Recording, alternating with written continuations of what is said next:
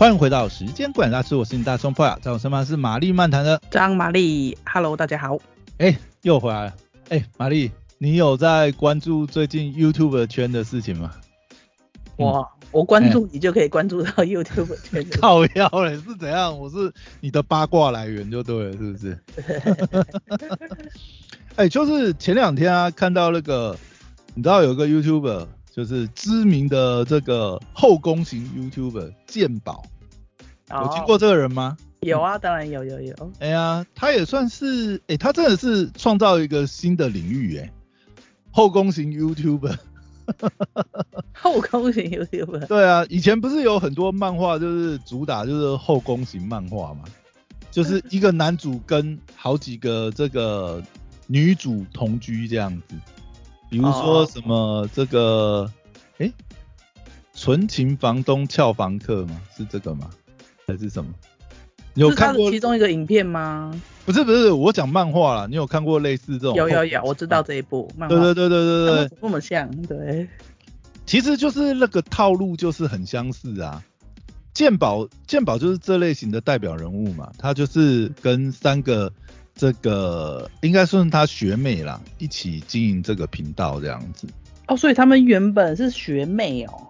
哎呀，那三个都是他的学妹啊，不同科系啦，好像一个是舞蹈科吧，那个品质是舞蹈科嘛。哎呀，嗯，所以那个品质很会跳舞啊。哎呀，哦，对，然后就前两天。那个鉴宝发了一个影片嘛，就说他们已经拆伙好一阵子了这样子。对，因为之前其实，在 D 卡上就有很多人在就是在传啊，就说哎，这个鉴宝在 IG 线动跟这个晨晨和好了，啊，他们是在炒什么东西？然后为什么那么久影片没有上？这样三个人的影片这样子，然后那个时候就有传说他们拆伙嘛，结果一直到呃前几天就鉴宝自己。正式发了影片，就是他们真的拆火了这样子。哦，通常通常这种很久没很久没上片的都是有点嗯，那个节奏就是这样嘛。你看像当初比如说很爱演要拆火的时候也是嘛，对，是那个时候就是断断续续，而且也是有很长一段时间没有发片。然后像那个反正我很闲那个时候也是啊，他们那个时候呃虽然说猛将不是在前台演出的。呃，人物啦，但是也算是他们团队蛮核心的人嘛。对啊。那个时候其实好像有有三个月到半年返钱都没有推影片呢，就是有很长很长一段时间都没有，因为有一些动荡，或许也也影响到创作的心情吧。会啊。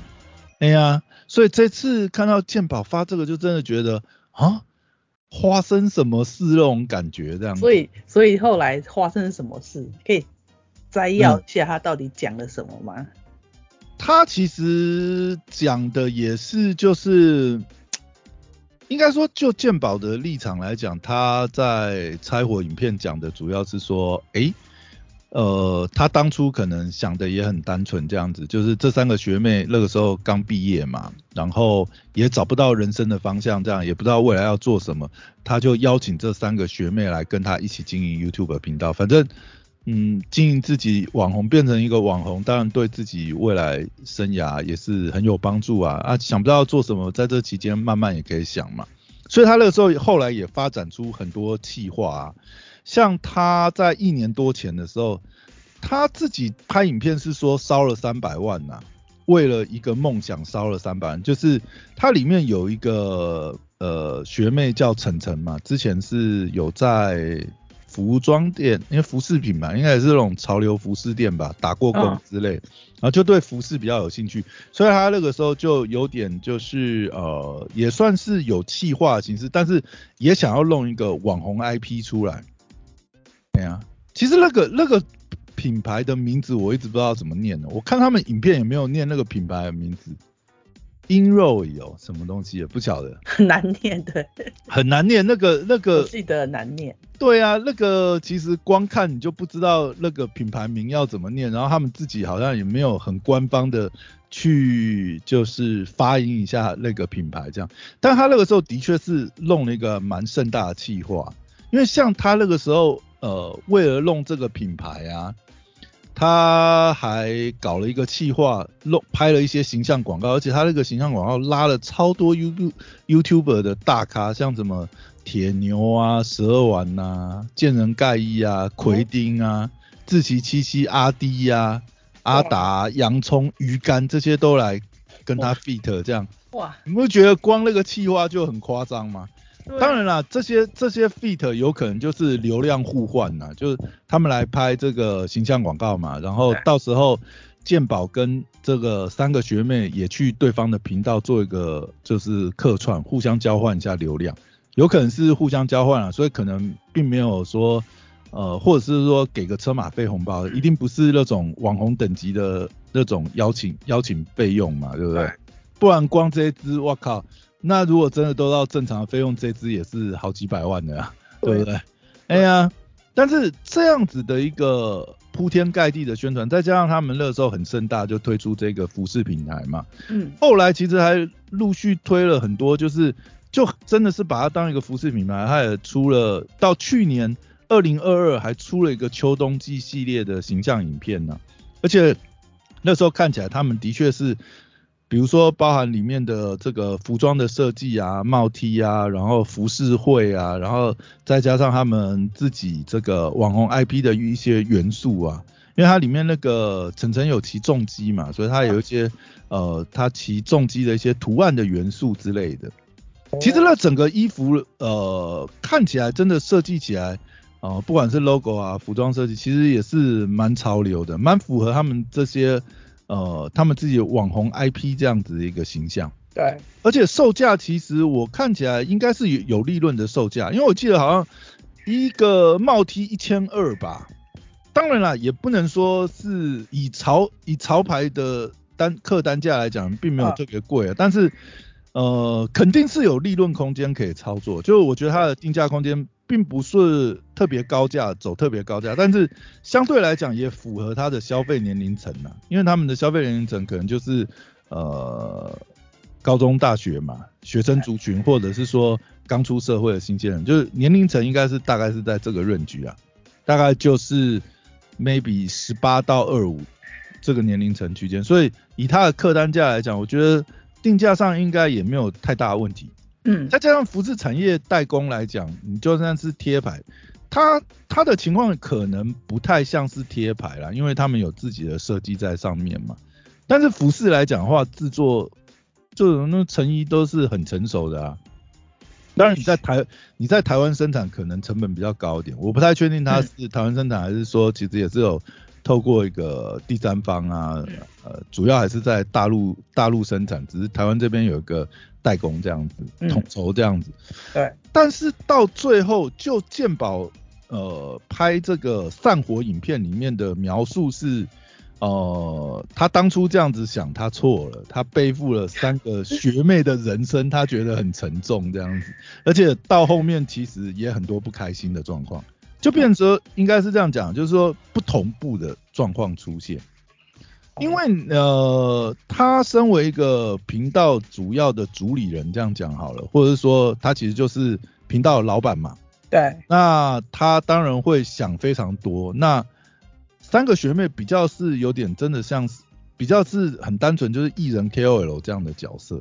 对，那艺人 KOL 也不能说他们没有自己的想法嘛，但是想法上可能就会跟他这个老板频道主理人会落差很大，就变成说他可能会在后面鞭策这三个学妹，包含我觉得如果这样看下来，我觉得呃可能爆点最大就是他推晨晨这个品牌这个企划跟到后面实行应该是出了非常大的问题。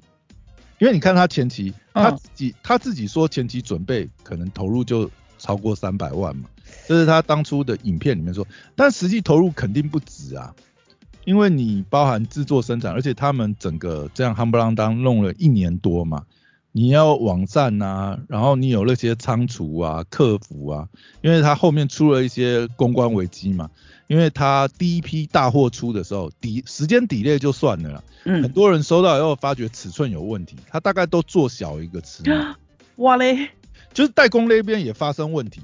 那你这样子那个时候延上的状况，而且他那个时候还他那个时候其实搞了蛮多活动，还搞了线下快闪店，你知道吗？那你线下快闪店，你不可能只是阳春一个花车在那边弄嘛？你你线上快闪店，你大概，而且我看他们那个时候有稍微装潢一下嘛，那你就是那种快闪店的装潢，再加上这些人力成本，夯不啷当，他这样弄了一年，我觉得他烧的烧掉，再加上那些网站啊这些东西，我觉得他烧掉可能搞不好有接近破千哦。哇，应该蛮多钱。你你看这样子压力就很大了。然后呃，在健保的想法是，他等于是投资这个学妹，因为学妹有这种服饰品牌的梦嘛，他可能也觉得就是说，你光靠线上的流量，你一个 KOL 来讲，呃，靠线上流量你能红多久呢？或者说这样很累啊，你只能靠着流量，你呃接业配这样的方式来变现。那如果说能够导入一个品牌，能导入一个电商，哦，自己经营的服饰品牌，那就细水长流嘛，对不对？而且这个时间点，以他们当时当红的程度来讲，去做这样子流量变现，其实成功率也是相对高啦。因为以绅士来讲，他们当初真的打得不错，他那个快闪店啊，包含我们看到。呃，不管是影片上的人潮，网络上面的声量流量，而且它的预购基本上都是直接就是订到缺货的状况啊。哎呀，哦，所以它算是我觉得初期来讲算是非常成功，但是就那个公关危机出来之后，你就可以看到我我看到一些，因为现在都等于是事后在那边诸葛，但是。当下的情况，我觉得鉴宝就是整个爆炸的情况。嗯，因为当时包含他有跟媒体抗那个，等于是杠上，因为也有媒体报道这件事情嘛。因为那个时候在 D 卡上面就延上啊，就很多人收到，就是当然这也不排除也有可能同业攻击啊，但是这种东西也很难讲，因为就就真的他他就是消费者啊，也有可能他就是粉丝啊，他买到他就觉得，哎，你这尺寸怎么这样子，对不对？完全就是不合 size，然后。那当下鉴宝那边处理就是一定是焦头烂额嘛，换货啊或什么东西。一定。那那这些成本当然压力也很大，而且当下就印证回到他前面讲可能不同步的关关系，他也跟晨晨之间有一些呃裂痕呐。对。因为在他的想法是，我相信他也是想说，哎，我这个出资，然后呃。支持你成立这样一个服饰平台，这是你的品牌，你要有这个品牌主理人的这样子一个意识。但是出了事之后，是不是真的有下去处理这些事情，有这种呃自觉或认同？嗯，我相信这个是会是很大的问题。而且感觉看起来呃后面的状况是健保自己在那边扛这些事情。等于钱也是他在出啊，这些公关事件也是他在处理。然后后来媒体报道之后，他也跟媒体杠上嘛，因为他那个时候在 IG 私讯就发了很多啊，他就讲说什么，哇塞，我之前免费授权给你们这么多次，嗯，然后呢，现在一出事情你们就来落井下石，那你把我以前这个授权给你们这些影片啊，或者是这些东西，你全部给我下架啊，什么，就直接跟媒体杠上了。当然啦，这种处理一定不是最好的处理嘛。可是可也可以想见，他当时可能就是已经接近一个爆炸的状况，然后遇到媒体的攻击，整个就直接在呃 IG 线动上面跟媒体这样子吵起来。然后那个媒体也很也其实也蛮 也蛮贱的哦，他就把这些完完整整包含那些私讯，然后他怎么跟。鉴宝这边下沟通的过程，直接截图吗？他全部抛出来，再赚一波流量。赚。然后鉴宝那个时候，他其实鉴宝也清楚，他就说：“看我就知道，对不对？我回你这些，你就顺便拿这些内容材料，对不对？再做一波流量。我不回应，你就说我耍大牌；我回应呢，你就正好再用这一波蹭我一波，这样子。反正 他也知道是这样的状况，但是他还是忍不住，就是。”在这些讯息啊，或者是私讯、IG 线动上面，他还是把这些东西都，呃，等于是都流出来了，所以感觉得出来他那时候压力很大。然后再到呃，我就是看到他这个散伙，这个我就在想，哎，我记得他们搞了一个共同品牌，那这个品牌后来怎么样？我再回去查的时候，发觉这个品牌已经在今年一月多的时候，他就已经拜拜 sale 了。他已经一月多还是二月初的时候，他就是在做清仓，然后现在再连到这个官网，官网还在，但是里面所有东西都被清空，包含那个当初成立呃，他有个 IG 的这个呃官方 IG 嘛，嗯，官方 IG 里面的内容也全部被清空，就真的可令了这样。哇，这个真的就是完全白烧了呢，而且应该是损失蛮惨重。他等于是只是把库存清掉，然后这个就没有再继续。对，应该就是停止没有在营业了吧？就没有营运啊，等于是这个品牌就完全放掉啊。而且照他这个散伙影片里面讲，他就帮这几位妹妹都安排好下家这样子。因为我觉得有有，我觉得有一个引爆点是他自己这，他当然很没有很完整啊。那我们自己拼凑一下，就是，而且他在呃这之前还搞了一个很大的计划，我不知道你有没有印象，他跟阿迪呀、志奇啊、胡子啊，然后嗯洋葱啊几个大牌的 YouTuber，我说鉴宝啦，还有三个学妹，他们去了一趟北欧之旅，然后拍了哦很多对对对一系列的企划影片。啊，这样子钱一定是他出嘛？那一趟旅行下来，一个人应该也是，啊哎、我忘记了，好像他们里面不知道是谁有讲啊，平平碰碰好像有讲啊，好像三四十万吧。哎呀，那你看健保他们那一组就至少四个人啊，对不对？啊那那这样也是破百万了吧，对不对？机票啊，夯不啷当，那这这些这些费用，对不对？那他说他回来以后，后来应该是他包含品牌那边也烧得很严重嘛。健保的妈妈就回来帮他做会计啊，去盯公司的账啊。说后来北欧这一行回来以后，公司户头只剩下七万块。不是，我觉得这个出发前应该要知道吧？呃，真是，那我就在想啊，所以他难道完全不清楚吗？或者是他就把这个北欧之行当成是毕业旅行，回来就全部清掉，然后哎、有可能哦。然后哦，然后帮这三个妹妹，像那个晨晨，他就安排到一个服饰品牌，搞不好就是他们当初帮他们代工营运的那个品牌去那边当实习嘛。他就说让他们真的出社会当社会新鲜人这样。然后另外一个呃，应该是另外一个学妹是那个呃品质，因因为品质品质品质有想要继续往新媒体发展嘛，所以他把品质丢到那个木曜木曜市超玩那边去。对对对对对。对然后松鼠就到他家这样，他家应该是好像是开工厂的吧？就松鼠去跟他妈这样子。我哎我跟我跟你讲，我觉得嗯 D 卡 D 卡的评论都很犀犀利，D 卡也是有评论，就是哦，怎么说？嗯，他们嗯他们会觉得说，有人就觉得说，对既然既然这三个就是如果是觉得想要让他们出去闯的话，或者让他们自己去体验职场的话，嗯，那应该要他们自己去找工作啊，不是安排好啊。哪哪有老板这样子直接指定这样子下家这样子是不是？对，因为他们就会觉得你你有指嗯电话，代表你还是在保护跟怎么讲？好，保护是好，但问题是你这样子没办法达到。嗯没有让他们真正成长啊！你不是说要让他们放手自己去自己去闯社会闯一下，当下社会新鲜人嘛？对啊？还是说这整个其实是一个超大型的？也是一个计划？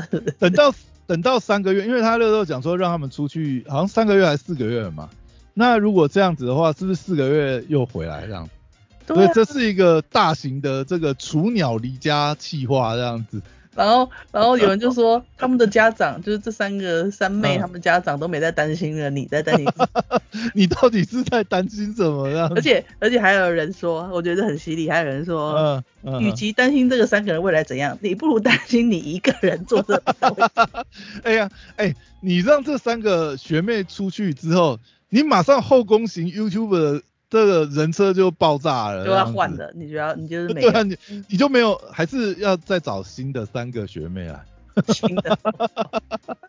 因为你知道吗？他们去北欧的时候啊，那个时候平平碰碰就问说：“哎、我可以加入你们吗？”收第四个这样子，啊然后还有阴谋阴谋论是觉得说，嗯应该是想不到什么气话，所以来这一招。大绝招就对了，是？对，把那个解散散伙当成是一个超大型企划在操作，这样。对，也就觉得这是一个轨迹，而且又觉得哎，四月快到，四月一号愚人节快到，到时候会不会跳出来说嘿嘿，都是假的这样子？应该是不会这样搞吧，因为他当时那个时候，IG 线动也特别发，就是说，而且那三个学妹也都有转发这个影片嘛，都是说，呃，这不是四月一号愚人节，这不是愚人节气划这样子。他如果最后再搞一个说这是愚人节，干那这个实在是。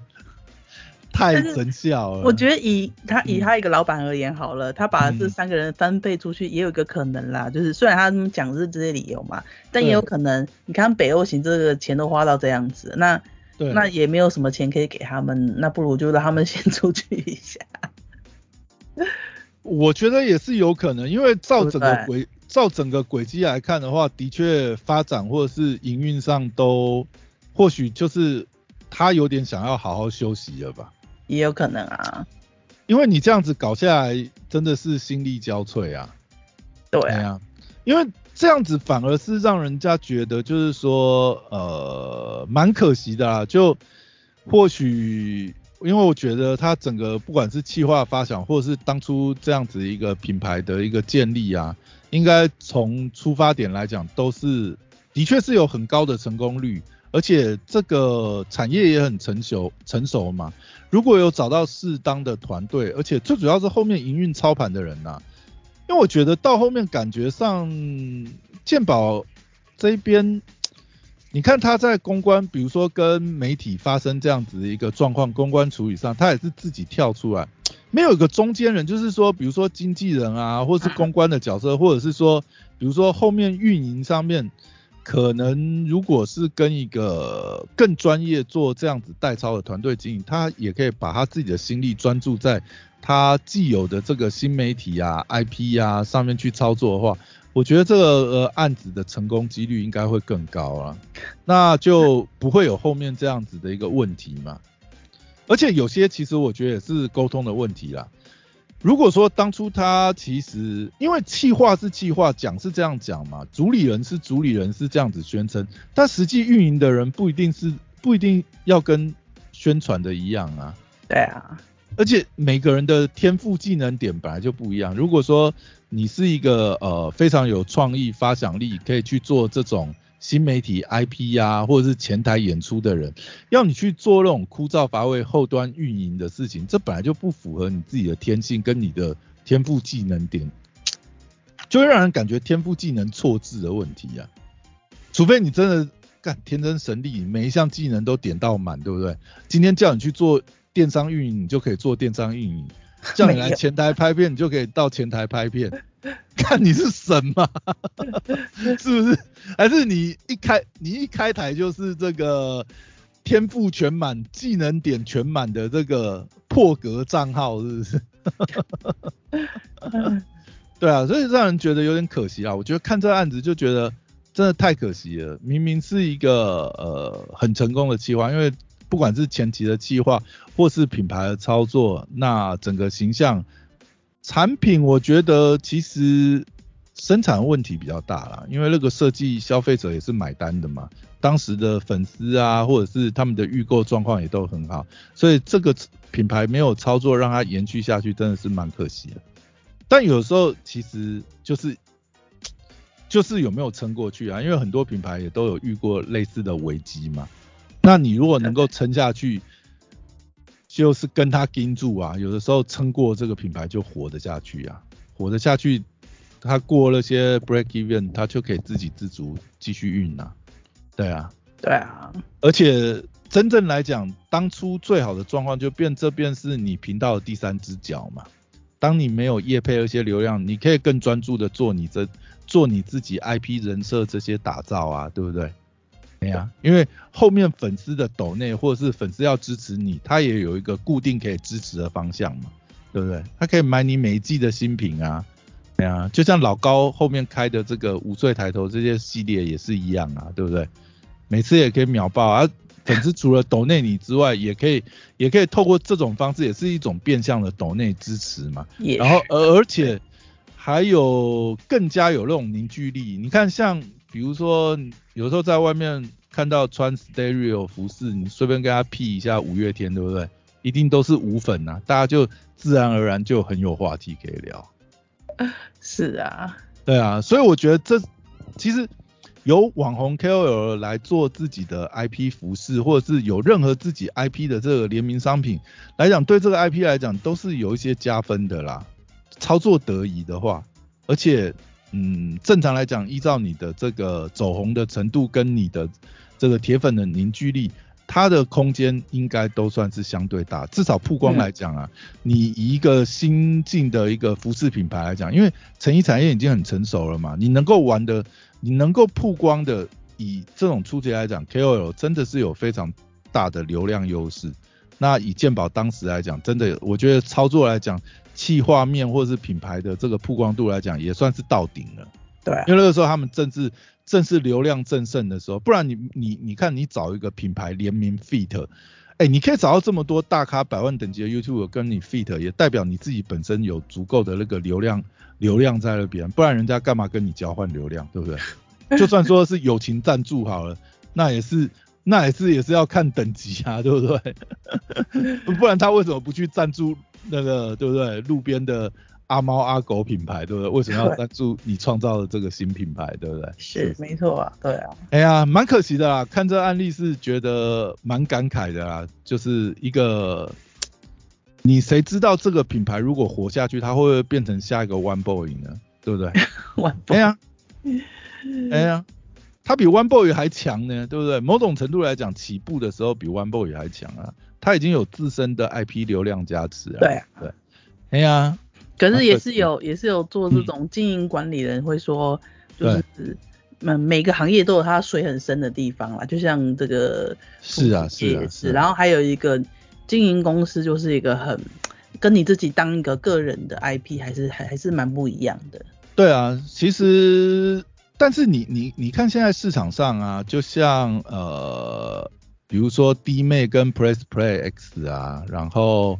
呃，岩上现在跟那个图文不符嘛，就是自欺欺欺的团队合作。你也可以看到很多就是知名的 IP，那他在继续扩大过程当中，看他们是以怎么样的形式合作。后面其实还是有很多专业的团队啊，就是没错，就是要有专业的团队。对，就是像刚才讲的，我觉得每个人的天赋技能点，其实出场预设值是在那边。你当然你可以随着你。呃，之后经验的累积升级，你去增加这个技能点数，你去加点嘛。但是问题是每个人天赋摆那边，而且还有时间，呃，精神上的分配嘛，资源上的分配嘛。你说人力、时间、精神，然后你你能够投注分配的时间，我觉得有时候想起来也是这样啊，就是说留点钱给别人赚。那你找专业的团队，并不是说你失去主导权、主控权。还是可以以你为主体，但是大家强强联手嘛，可以依照大家这个专注的项目跟资源的分配来去做最适的分配，这样子啊。嗯，对不对？那经济学也是啊，相对优势法则啊，对不对？为何为何不互助？呃，为何不互相合作呢？对不对？贸易不就是这样子吗？如果如果没有这些 相相对优势存在的话。那每一个国家都不用贸易啊，都都不要出口进口啦，都自给自足就好了，对不对？嗯。啊，就是不是这样的情况嘛，对不对？对啊，其实套用起来就觉得蛮可惜的。这个案例让我觉得感慨感慨蛮多的。有武器可以用，但是没办法。对，就是它的成功率是非常高的一个计划，而且它前期已经做到非常成功了。那嗯。那败在后面的营运啊、公关啊，再加上呃整个压力爆点在一个主理人身上的时候，真的是会觉得非常的可惜。嗯，对啊。好哟，那今天就聊到这边。好的。再跟玛丽聊一下最近看到八卦喽。好，好，拜拜。拜拜。拜。